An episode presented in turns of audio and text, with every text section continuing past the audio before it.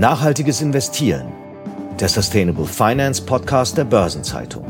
Diese Episode wird präsentiert von Union Investment. Herzlich willkommen zu einer neuen Episode von Nachhaltiges Investieren, dem Sustainable Finance Podcast der Börsenzeitung. Wir schauen heute mal auf ein Thema, das für viele Unternehmen, aber natürlich auch für die Banken weitreichende Folgen hat. Es geht um das Thema Nachhaltigkeitsrisiken im Kundenkreditgeschäft. Risikomanagement ist für Banken sehr zentral und zunehmend drücken auch die Nachhaltigkeitsrisiken in den Fokus, bis hin zu der Frage, mit welchen Kunden man überhaupt noch zusammenarbeiten kann. Wie man solche ESG-Risiken messbar machen kann, Darüber spreche ich mit meinem heutigen Gast. Ich heiße Sabine Reifenberger, bin Redakteurin der Börsenzeitung und begrüße ganz herzlich im Studio Patrick Jackes. Er ist Projektleiter für den ESG-Risikoscore im Bereich Prozessmanagement bei dem IT-Dienstleister Park IT und er berät Banken zum Thema Messbarkeit von Nachhaltigkeitsrisiken. Herzlich willkommen bei uns. Guten Morgen, Frau Reifenberger. Herr Jackes, jetzt ist ja die Beschäftigung mit Nachhaltigkeitsrisiken, speziell im Kreditportfolio, noch keine sehr alte Disziplin. Das wächst sozusagen noch. Wie gut würden Sie denn sagen, ist da in der Bankenbranche der Überblick bereits? Also aus meiner Sicht tut sich da natürlich momentan sehr viel. Sie haben es gerade selbst erwähnt, es ist ein absolut neues Thema, neu in Anführungszeichen. Das heißt, die Banken setzen sich damit Stück für Stück auseinander. Wir haben aber eine sehr heterogene Landschaft im Moment. Also es gibt die eine Bank, die sehr detailliert schon unterwegs ist, die Vorreiter ist, die sich mit dem Thema ganz spezifisch auseinandersetzt. Es gibt allerdings natürlich auch die Vertreter an der Stelle, die ähm, ja das ganze Thema eher aufsichtsrechtlich getrieben sehen und sagen, naja, solange ich nicht muss, mache ich auch noch nicht so viel. Das Thema Aufsichtsrecht ist ja an der Stelle ein ganz spannendes. Es gibt ja da das Stichwort MA-Risk. Und die siebte Novelle wird mit Spannung erwartet. Die Veröffentlichung ist, während wir hier sprechen, noch nicht erfolgt. Es wird davon ausgegangen, dass die zeitnah kommt. Das Thema ESG-Risiken war bislang in der MA-Risk noch nicht groß präsent. Das ändert sich aber mit dieser siebten Novelle jetzt, oder? Ja, man kann es sogar noch extremer ausdrücken. Bisher war es nicht präsent. Mit dieser siebten MA-Risk-Novelle, zumindest auf Basis des Konsultationspapiers, ist es so, dass das Stichwort ESG 47 Mal Anklang findet. Also das heißt, wir kommen mal ganz grob ausgedrückt von null und steigen auf 100 ein mit der siebten Emma-Risk-Novelle. Und das ist für die Banken natürlich auch ein ganz zentraler Treiber an der Stelle. Die Aufsicht möchte verbindlich, dass ESG-Risiken, dass das Thema Nachhaltigkeit Anklang findet. Jetzt sagten Sie gerade, es gibt ein paar Vorreiter, die haben sich auch sozusagen ohne den aufsichtsrechtlichen Schutz schon damit befasst. Andere sind da noch eher zögerlich. Das ist ja ein enormer Erfassungsaufwand. Was muss ich mir denn da als Bank anschauen? Wie, wie umfassend ist das? Also grundsätzlich kann man sich das Ganze schon sehr umfassend vorstellen, zumindest wenn ich das Thema bis ins letzte Detail auch treiben möchte. Das heißt, ich brauche für den einzelnen Kreditnehmer sehr individuelle ja, Informationen. Das heißt, ich muss Daten sammeln. Die Daten habe ich heutzutage noch nicht. Und das ist genau die Herausforderung, vor der die Banken stehen. Also um es kurz zusammenzufassen, natürlich kann ich über den IT-Dienstleister, den Methodendienstleister erstmal eine ja, automatisierte Bewertung, die ich nur abgreifen muss in der Bank, anfordern. Das ist so der erste Schritt. Aber die Frage ist natürlich, wie gut sind diese Daten, um meinen Kreditnehmer, den ich hier vor mir sitzen habe, auch wirklich einzuschätzen? Und wenn ich an dem Punkt aufsetze, persönliche Meinung meinerseits, muss ich sagen, dass die Informationen dann gerade bei großen und gewichtigen Engagements nicht ausreichen. Jetzt hat man da ja das Problem, dass es deutlich schwieriger ist, Nachhaltigkeitsrisiken quantifizierbar und messbar zu machen. Bei den Finanzrisiken hat man recht eindeutige Kennzahlen. Es gibt die klassischen Rating-Einstufungen. Ich kann mir den Verschuldungsgrad angucken etc. Das ist ja alles irgendwo klar definiert. Das ist ja bei Nachhaltigkeitsrisiken viel weniger. Wie kommt man denn dazu, einer Einheitlichkeit, dass eben auch das ESG-Risikoscoring von Bank A mit dem von Bank B vielleicht zumindest irgendwo in einer Liga spielt. Ganz schwierige Thematik an der Stelle, weil wir natürlich auf der grünen Wiese aufsetzen. Und pro Bankengruppe, so würde ich zumindest momentan sehen, finden verschiedene Ansätze statt, um sich mit dem Thema auseinanderzusetzen. Ich habe grundsätzlich ein paar zentrale Punkte, die sicherlich identisch sind. Das heißt, ich muss E, S und G betrachten. Es reicht nicht aus, wenn ich nur die Umwelt betrachte. Social und Governance müssen mit da reinrutschen. Nichtsdestotrotz, die Herausforderung an der Stelle ist diejenige, ich komme tatsächlich über einen Bottom-up-Ansatz. Ich überlege, welche Faktoren wirken denn entsprechend auf die Risiken hinsichtlich Nachhaltigkeit für meine Kreditnehmer. Und wenn ich hier aufsetze, muss ich überlegen, was betrifft denn genau mein Geschäftsmodell. Und das kann von Bankengruppe zu Bankengruppe unterschiedlich sein. Kurz und knapp, so näher ich mich dem Thema, Ich schaue mir Faktoren an, die Treiber sind, um die Nachhaltigkeitsrisiken einzustufen und bewertbar zu machen. Ich glaube aber dennoch, Standpunkt jetzt, dass die Bankengruppen teilweise in die gleiche Richtung laufen, aber auch aufgrund der Sichtweise, aufgrund der Ausrichtung hier auch noch ganz klare Differenzen sind. Um das auch nochmal, um auf Ihre Frage einzugehen, ähm, in den Kontext zu setzen, das wird in der nächsten Zeit kurz- bis mittelfristig eher schwierig, dass es sich über die gesamte Bankenwelt so ausschlägt, dass ja die ganzen Banken in die gleiche Richtung laufen. Das heißt umgekehrt gesagt, als Kreditnehmer, wenn ich merke, bei der einen Bank wird es schwierig, weil da falle ich aus dem ESG-Scoring raus, könnte es theoretisch durchaus sein, dass ich an anderer Stelle eine Bank finde, die sagt, ah ja, für uns passt das. Aktuell würde ich das bestätigen, ja. Es wäre sicherlich schön, wie Sie es gerade auch selber ähm, ja anmoderiert haben, wenn das zukünftig nicht der Fall wäre. Also das heißt, ich gehe als Kreditnehmer zu der Bank A und ähm, bin hinsichtlich Nachhaltigkeitsrisiken ähm, sehr hoch eingestuft. Also das heißt, äh, die Bank sieht hier gewisse Gefahren, gewisse Risiken, dass das genauso bei der Bank B um die Ecke ist. Aktuell stehen wir da aber aus meiner Sicht noch nicht. Machen wir es mal ganz konkret. Sie sagten gerade, man muss sich dem Thema im Prinzip annähern, indem man äh, versucht zu überlegen, welche Daten brauche ich, welche Faktoren spielen rein in das Thema Nachhaltigkeitsrisiken. Nehmen Sie uns doch mal so ein bisschen mit durch, durch diese Reise, wenn Sie jetzt sozusagen so ein Portfolio vor sich haben dieser Risikoscoring-Prozess, womit fangen Sie an und was sind so typische Daten, Fakten, die man hinzuziehen kann, um sich da erstmal so einen Überblick zu verschaffen? Ja, also wie gerade erwähnt, ES und G müssen Berücksichtigung finden und ich versuche es hier an der Stelle mal mit dem Thema E, sprich dem Thema Umwelt. Hier können wir auch nochmal differenzieren zwischen physischen Risiken und transitorischen Risiken. Ich bleibe in dem Ast physische Risiken. Das heißt, ich muss mir überlegen, naja, wie kann ich denn meinen Firmenkunden in dem Fall einstufen, damit ich eine Auskunft darüber bekomme, welchen physischen Risiken ist dieser Firmenkunde ausgesetzt. Hier ist es natürlich sehr naheliegend. Das ist der Ort, der Unternehmenssitz, gegebenenfalls auf mehrere Standorte verteilt. Also ich muss mir natürlich anschauen, wo ist dieses Unternehmen angesiedelt und welche Risiken sind dahinter verborgen. Das heißt, ich habe gegebenenfalls bei dem Kreditnehmer A ein hohes Überschwemmungsrisiko. Wir bleiben mal bei diesen Extremwetterereignissen, physische Risiken, ein sehr hohes Überschwemmungsrisiko. Das Thema Erdrutsch und Waldbrand ist hier aber jedoch sehr überschaubar. Wie bekomme ich diese Informationen? Zum einen über die Daten des Kreditnehmers, das heißt den Standort des Unternehmens. Zum anderen muss ich natürlich eine Möglichkeit schaffen, einschätzen zu können, wie hoch diese Risiken sind. Das heißt, ich muss mir externe Quellen heranziehen, um das entsprechend greifbar zu machen. Das vielleicht mal im ersten Schritt. Schwieriger wird sicherlich bei weiteren Informationen im Bereich E transitorisch, im Bereich S, im Bereich G. Hier muss ich beim Kunden individuelle Informationen abfragen, wohlbemerkt abfragen im Kundenkontext, damit ich diesen Kunden geeignet einstufen kann. Das heißt, ein großer Erfassungsaufwand sowohl beim Firmenkundenbetreuer, bei der Bank, aber auch beim Kunden, der ja dann zusätzlich zu der ganzen Dokumentation, die er ja im Kreditwesen ohnehin schon hat, das ist ja auch heute nichts, was man mal eben aus dem Ärmel schüttelt, muss er quasi on top auch noch beispielsweise seine Governance-Struktur darlegen, seine Umweltaspekte und so weiter. Das ist korrekt. Wir müssen uns sicherlich auch hier dem Thema nähern. Das ist ein ganz wichtiger Punkt. Es wird für die größeren Unternehmen aus meiner Sicht relativ zeitnah möglich sein, diese Informationen auch standardisiert zu liefern. Stichwort Nachhaltigkeitsbericht.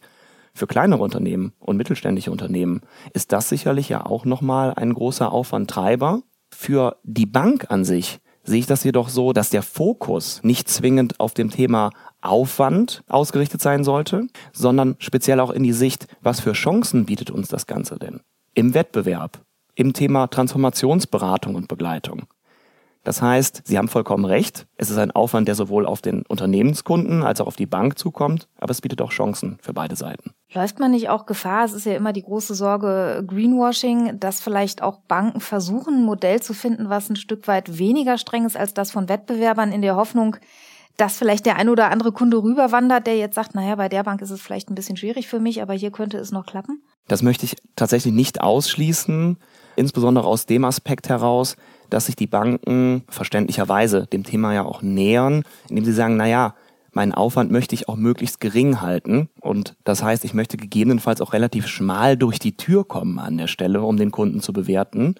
Und auf der anderen Seite, dass man sicherlich auch aus Banksicht schauen muss, wie bleibe ich auch als Ansprechpartner, als zuverlässiger Begleiter dem Kunden treu. Das heißt, dass ich nicht durch diesen Aspekt ESG-Einstufung, durch diesen Aspekt Nachhaltigkeitseinstufung hier den Kunden, ich drücke es mal umgangssprachlich aus, vergraule und der Kunde dann entsprechend zum Wettbewerb abwandert. Also das heißt, es wird sicherlich solche Tendenzen geben.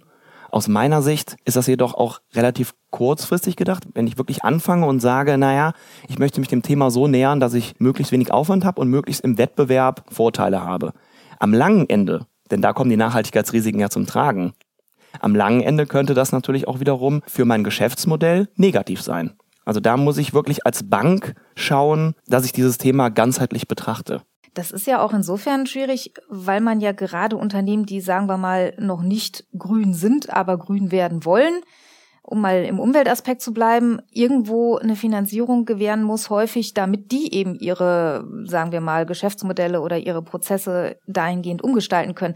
Ist das denn in diesen Risikoscorings dann berücksichtigt? Weil ich, wenn ich nur gucke, wie grün sind die schon, dann würden sie ja wahrscheinlich schlecht abschneiden, aber sie möchten ja da noch hin und dadurch sozusagen den Impact erzeugen. Inwiefern kann ich das denn, ähm, kann ich das denn abbilden? Das wird dadurch abgebildet, dass letzten Endes ähm, qualitative Fragen Einfluss finden. Also das heißt, neben den quantitativen ja, Fragen und, und Antworten, die mit ins Modell reinfließen, kommen auch qualitative Daten mit rein. Das ist im Moment unabdingbar. Wie gerade schon mal erwähnt, wir kommen über den Punkt, äh, dass das ein sehr dynamisches Thema ist, was sich sehr schnell entwickelt, wo aber die Datengrundlage noch nicht vollumfänglich gegeben ist. Thema qualitative Fragen äh, an der Stelle. Hier werden im Modell dann auch entsprechend Maßnahmen und Ziele abgefragt, die der Unternehmenskunde verfolgt oder auch schon implementiert hat. Und somit findet auch dieser Aspekt, ich schaue in die Zukunft, und schaue, wie kann sich der Kunde transformieren, entsprechend Anklang. Jetzt ist ja, wenn Sie sagen, qualitative Auswertung, da immer auch ein hoher Personalbedarf dahinter. Das muss sich jemand anschauen, jemand muss das analysieren. Da brauche ich ja sowohl in den Banken als auch in den Unternehmen Personal. Das ist jetzt für Dienstleister wie Sie wahrscheinlich äh, eine positive Entwicklung, dass da mehr abgefragt wird. Aber wie sieht es in den Abteilungen aus, in Banken, Unternehmen? Muss da nachgefüttert werden? Ist das überhaupt zu, zu leisten? Wie, wie schätzen Sie diesen Aufwand ein, um da so ein Kreditportfolio wirklich mal so zu analysieren, dass man da sprechfähig ist als Bank? Also grundsätzlich, wenn ich mir die einzelne Bank betrachte und ins letzte Detail gehen möchte, ist das sicherlich ein großer Aufwand, der auch schwer leistbar ist. Ich muss mir als Bank allerdings Gedanken machen, wie strukturiere ich dieses Thema. Ich habe große Kunden, ich habe mittelgroße Kunden und kleine Kunden, rein auf das Kreditengagement ausgerichtet. Und es ist sicherlich nachher nicht so, dass ich den einzelnen kleinen Kunden der gegebenenfalls einen Betriebsmittelkredit in Höhe von 5000 Euro bei mir als Bank hat, in der Detailtiefe score, wie ich mein großes Engagement, wo vielleicht einige Kredite dahinter stecken, wo auch für die Bank ein hohes Risiko dahinter steckt, dann entsprechend bewerte. Also das heißt, sinnvoll ist es aus meiner Sicht, das Ganze zu strukturieren. Fragenkatalog im Kundenkontext, den würde ich bei den großen Engagements anwenden. Das Thema Risikorelevanzgrenze ist hier aus meiner Sicht auch ein sehr treibendes Thema. Wo habe ich meine Risikorelevanzgrenze festgelegt? Und ein Ansatzpunkt könnte beispielsweise sein, dass ich die Kunden, die über dieser Risikorelevanzgrenze liegen, dann entsprechend auch detaillierter score, qualitativ, quantitativ im Fragenkatalog über die automatisierte Bewertung hinweg. Die Kunden, die unter der Risikorelevanzgrenze liegen, rein automatisiert bewerte.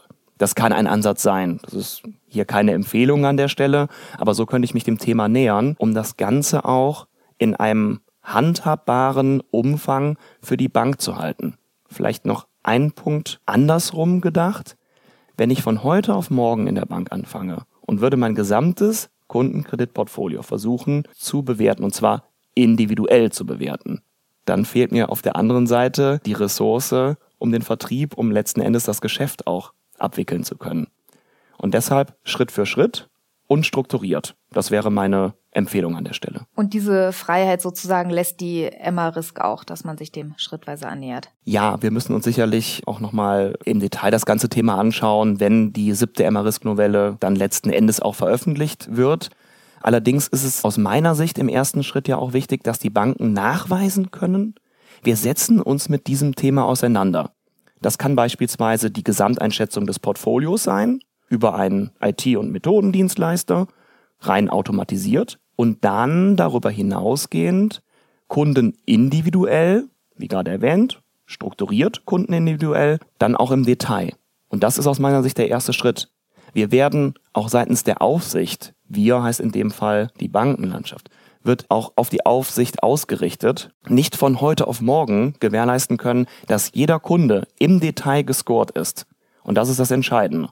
Und hier müssten wir aus meiner Sicht in dieser dynamischen Entwicklung seitens Aufsicht, seitens Bankenlandschaft einen guten Mittelweg finden, dass wir uns auch in die richtige Richtung bewegen. Das ist ganz klar, das ist fest verankert, aber auch zielgerichtet. Es ist ja so, dass sich ja auch das Kreditportfolio laufend ändert und letztlich ja auch beim einzelnen Kunden sich Änderungen ergeben können. Das heißt, ich komme ja wahrscheinlich auch nicht umhin, dann künftig in bestimmten Abständen diesen Prozess zu wiederholen, oder? Vollkommen korrekt. Aus meiner Sicht zwei Ansatzpunkte. Zum einen, insbesondere bei größeren Firmenkunden, das jährliche ja, Bilanzgespräch, so drücke ich es mal aus. Das heißt, ich sitze mit dem Kunden in der Bank in der Regel sowieso einmal im Jahr zusammen, wenn es ein entsprechend großer Kunde ist. Und in diesem Jahresgespräch ist aus meiner Sicht auch das Thema ESG, das Thema Nachhaltigkeit und die damit verbundenen Risiken mit aufzunehmen. Das ist der eine Punkt. Der andere Punkt ist das Thema Neukreditierung. Auch hier wird es zukünftig so sein, dass ich sicherlich in der breiten Masse der Kundschaft auch dieses Thema ESG, dieses Thema Nachhaltigkeit entsprechend abfrage. Darüber hinaus kann es sicherlich auch sein, dass ich als Berater oder Beraterin entsprechende Informationen bekomme, dass sich die Nachhaltigkeitsrisiken meines Firmenkunden verändern. Und dann ist es aus meiner Sicht Pflicht der Bank, entsprechend auf den Kunden zuzugehen, das Gespräch zu suchen und auch nochmal eine neue Einwertung zu machen. Zumindest wenn ich Kunden individuell unterwegs sein will und nicht einen automatisierten Score aufgreife, der ja eine Basisbewertung bietet. Jetzt ist es ja aus Sicht des Kunden zusätzlicher Aufwand. Er muss sich natürlich irgendwo kooperativ zeigen, denn er möchte ja die Finanzierung. Er wird wohl nicht drum rumkommen. Ideal wäre es ja, wenn man diese ganzen Zahlen und Daten, die erfasst werden, irgendwie kombiniert. Gibt es so eine Art Vision zu sagen, wir haben künftig vielleicht eine Einschätzung für die Bonität und eine für die Nachhaltigkeitsscorings und wir können das vielleicht irgendwie zusammenbringen, dass man das ein Stück weit wieder automatisiert und erleichtert? Ist das grundsätzlich denkbar oder würden Sie sagen, dafür ist einfach zu viel qualitative Einschätzung erforderlich in diesem ganzen Nachhaltigkeitskontext? Kurz und knapp beantwortet, ja, es ist denkbar etwas weiter ausgeholt. Auch mit dem Thema setzen wir uns schon auseinander, sprich die Integration des PD-Ratings und des Nachhaltigkeitsscores. Das heißt, sinnvoll, in der Theorie sinnvoll ist es allemal, zukünftig für die Bank eine Ergebnisgröße auch auszuweisen. Jetzt sind wir natürlich auch wieder bei dem Thema, dass wir das Ganze zielführend gestalten müssen. Es kann auf der einen Seite nicht sein, dass der Nachhaltigkeitsscore integriert wird ins PD-Rating, und auf der anderen Seite das PD-Rating darunter leidet. Leidet heißt hier in dem Fall, dass entsprechend die Trennschärfe verloren geht. Wir müssen es schaffen, dass ein PD-Rating nach wie vor diese Aussagekraft hat, die es heute hat und der Nachhaltigkeitsscore mit in diese Ergebnisgröße reinfließt. Das wird sicherlich auch ein wenig die Zukunft zeigen, was ist dort möglich. Für die Bank an sich ist das absolut zielführend, weil ich habe lediglich eine Ergebnisgröße, die ich für meine gesamte Bewertung heranziehen kann. Sie haben gerade ein Thema angesprochen. Aktuell ist es so, dass der Nachhaltigkeitsscore sehr qualitativ ausgerichtet ist. Die quantitative Datensammlung findet ab sofort statt. Ich sehe es so, dass hier eine gewisse Transformation auch an der Stelle gelingen muss von qualitativen Daten und Informationen hin zu quantitativen Daten. Das ist aus meiner Sicht auch der erste Schritt, um entsprechend hiernach den Nachhaltigkeitsscore ins PD-Rating zu integrieren. Wenn Sie mal schätzen müssten, was würden Sie sagen, wie hoch ist im Moment im ESG-Kontext der Anteil von KPIs, die sich konkret beziffern lassen und wie hoch ist der, die eher über inhaltliche Einschätzungen erfasst werden, Stand heute? Das ist sicherlich von Anbieter zu Anbieter unterschiedlich und von Bankengruppe zu Bankengruppe unterschiedlich. Allerdings haben die qualitativen Informationen ja im Moment den etwas größeren Anteil an der Stelle, circa zwei Drittel zu ein Drittel. Zumindest die Informationen, die abgefragt werden. Also das heißt, wir müssen ja hier auch nochmal betrachten, was wird grundsätzlich abgefragt und worauf gibt es überhaupt Antworten. Und da ist aus meiner Sicht der qualitative Teil beim Thema die Antworten, die generiert werden, doch ja nahezu der, der Teil, der die Informationen an der Stelle treibt, um es nochmal in den Kontext einzuordnen.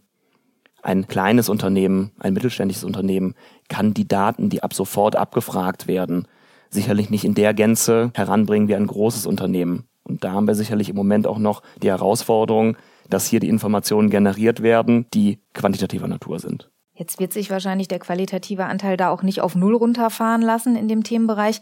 Was wäre denn so Ihre Idee oder Ihre Vision, bis wohin man es sozusagen stärker automatisieren und über Ziffern abholen kann und, und wie weit man diesen qualitativen Anteil runterbekommen kann? Ja, es wäre sicherlich schön, wenn man nachher in der Zukunft ähm, in die Richtung kommt, dass wir einen überwiegenden Teil, 50 Prozent plus, über die quantitativen Daten abfragen. Aber Sie haben vollkommen recht, den qualitativen Teil komplett zu streichen, ich drücke es mal ganz hart aus, wird nicht möglich sein. Insbesondere auch unter dem Aspekt, den Sie eben auch genannt hatten, wenn ich den Blick in die Zukunft richten möchte und meinen Kunden diesbezüglich interviewen möchte und Informationen einsammeln möchte, dann muss ein qualitativer Part dabei sein.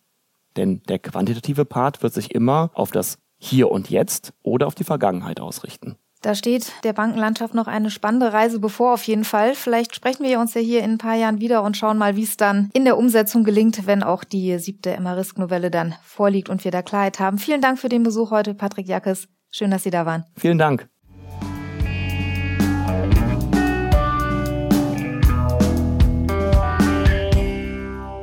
Und natürlich schauen wir auch in dieser Episode auf die aktuellen Meldungen aus der Branche und die hat unser Chefredakteur Detlef Fechner im Gepäck. Hallo Detlef. Hallo Sabine. Detlef, die Fondsanalysefirma Morningstar hat sich angeschaut, was passiert, wenn konventionelle Fonds in ESG oder Nachhaltigkeitsprodukte umgewandelt werden und dies beispielsweise durch einen Zusatz im Vornamen auch kenntlich machen. Wieso entscheidet man sich denn überhaupt dafür, einen neuen Namen zu vergeben? Ja, Morningstar zufolge kann dies ein Weg sein, Fonds aus einem schrumpfenden Bereich abzuziehen und in ein dynamischeres Segment wie ESG hineinzubringen und dort neu zu positionieren. Durch einen Strategiewechsel mit gleichzeitiger Umbenennung können Fondsgesellschaften ihr ESG-Angebot auf der Grundlage bestehender Fonds erweitern, ohne dass sie diese komplett neu auflegen müssen. Und bei der Umbenennung werden dann oft Begriffe wie ESG, Nachhaltigkeit oder Sustainability mit in den Vornamen aufgenommen. Jetzt könnte man ja sagen, das ist im Prinzip alter Wein in neuem Schlauch. Ist es denn trotzdem so, dass diese Umbenennung dann wirklich einen Effekt in der Vermarktung hat? Also die Untersuchung kommt zu dem Ergebnis, dass eine Änderung von Strategie und Vornamen das Kaufinteresse der Anleger durchaus beeinflusst. Es gibt dazu auch Zahlen. Betrachtet wurden 975 Fonds im Zeitraum von Anfang 2018 bis Ende 2022.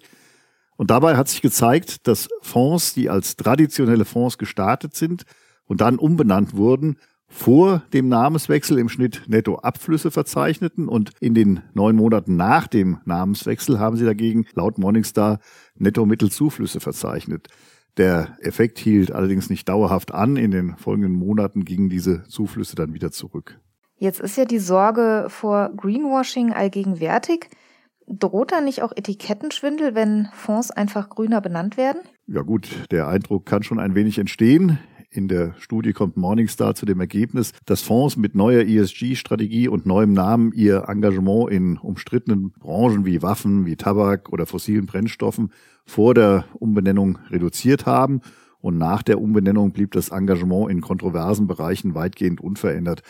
Auffallend ist, dass die umgewandelten Fonds der Untersuchung zufolge stärker im kontroversen Bereich engagiert waren als nachhaltige Fonds, die von vornherein mit einem grünen Etikett auf den Markt gekommen waren.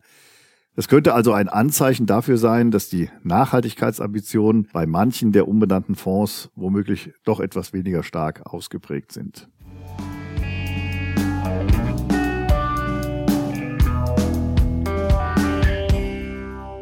Die Transformation zu mehr Nachhaltigkeit ist ja gerade fast überall ein Thema und eine Frage lautet dabei immer, wer soll das denn bezahlen? Und jetzt hat sich vor wenigen Tagen die Finanzbranche hier in Frankfurt auf dem Finanzplatztag der Börsenzeitung getroffen und da, Detlef, sind einige ganz interessante Zahlen gefallen.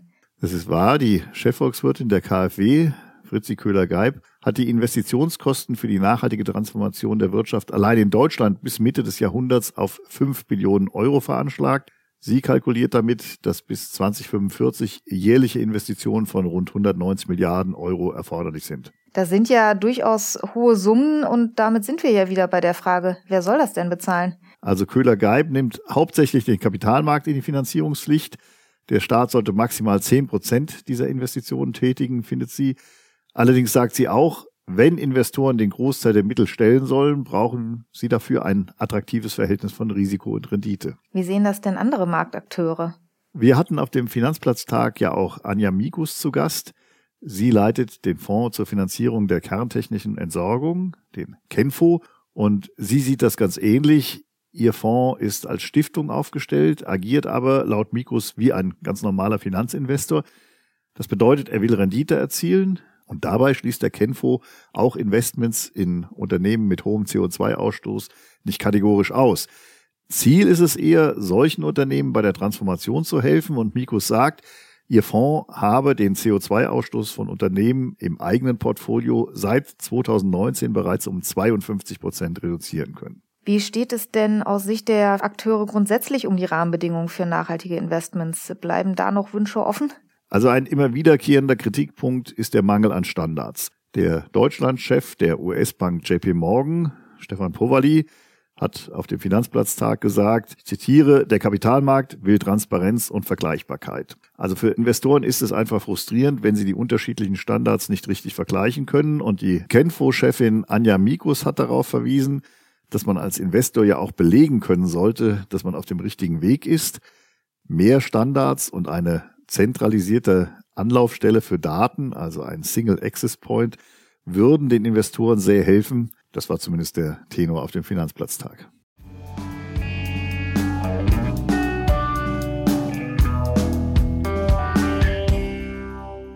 Wir sind ja jetzt gerade auch in einer Phase des Jahres, wo nach und nach immer mehr Vergütungsberichte vorgelegt werden und auch dabei spielt Nachhaltigkeit zunehmend eine Rolle. Ja, so ist es. Eine neue Studie, die vom Institut für Mitbestimmung und Unternehmensführung der gewerkschaftsnahen Hans-Böckler-Stiftung gefördert wurde, die kommt zu dem Schluss, dass die Zahl der Unternehmen, die soziale und ökologische Kriterien in der Vorstandsvergütung einbeziehen, in den zurückliegenden Jahren regelrecht explodiert sei. Ganz deutlich zeige sich das in der Langfristperspektive. 2021 hatten demnach alle DAX-Unternehmen sowie 41 der 50 MDAX-Unternehmen nicht finanzielle bzw. nachhaltige Kriterien in ihre Vergütungssysteme integriert oder die Einführung für das Geschäftsjahr 2022 angekündigt. Zum Vergleich, in einer Untersuchung aus dem Jahr 2013, das ist ja schon ein bisschen her, hatten in DAX und MDAX zusammen gerade einmal 16 Unternehmen die Vorstandsvergütung auch an Nachhaltigkeitsziele gekoppelt. An welchen Kriterien müssen sich die Vorstände denn bei der Vergütung genau messen lassen? Also man muss jetzt eins ganz klar sagen. Die klassischen finanziellen Kennzahlen, wie etwa der operative Gewinn oder der Aktienkurs, stehen bei der Vorstandsvergütung nach wie vor im Mittelpunkt. Allerdings hat sich die Vergütung laut der Studie bis vor wenigen Jahren fast ausschließlich an solchen finanziellen Kennzahlen orientiert und genau das ändert sich nun. Zu den nicht finanziellen Kriterien, die regelmäßig Teil der Bewertungsgrundlage sind, zählen zum Beispiel die Zufriedenheit der Belegschaft, Aspekte der Personalentwicklung wie Vielfalt, Frauenförderung, aber eben auch Umweltaspekte wie der Einsatz erneuerbarer Energien, das Engagement für den Umweltschutz oder die Entwicklung von CO2-Emissionen. Jetzt setzt sich ja die Vorstandsvergütung aus einem ganzen Strauß an Komponenten zusammen. Es gibt eine feste Vergütung und es gibt variable Vergütungsbestandteile, die sich dann an der Erreichung verschiedener Ziele und Kennzahlen bemessen. Wie groß ist denn die Durchschlagskraft der Nachhaltigkeitskriterien auf die finale Vergütung eines Vorstands? Also die Nachhaltigkeitsaspekte, die sind neben vielen anderen weiteren Kriterien für die Ermittlung der variablen Vorstandsvergütung relevant. Dieser variable Anteil macht der Studie zufolge in DAX und MDAX im Durchschnitt etwa die Hälfte der Vergütung eines Vorstands aus. Und von diesem variablen Vergütungsanteil hängen der Auswertung zufolge im DAX etwa 22 Prozent und im MDAX etwa 20 Prozent von nachhaltigen Kriterien ab. Da sind wir mal gespannt, wie sich das in der Langzeitperspektive weiterentwickelt. Vielleicht steigt der Anteil ja noch. Vielen Dank, dass du heute bei uns warst, Detlef. Sehr gerne.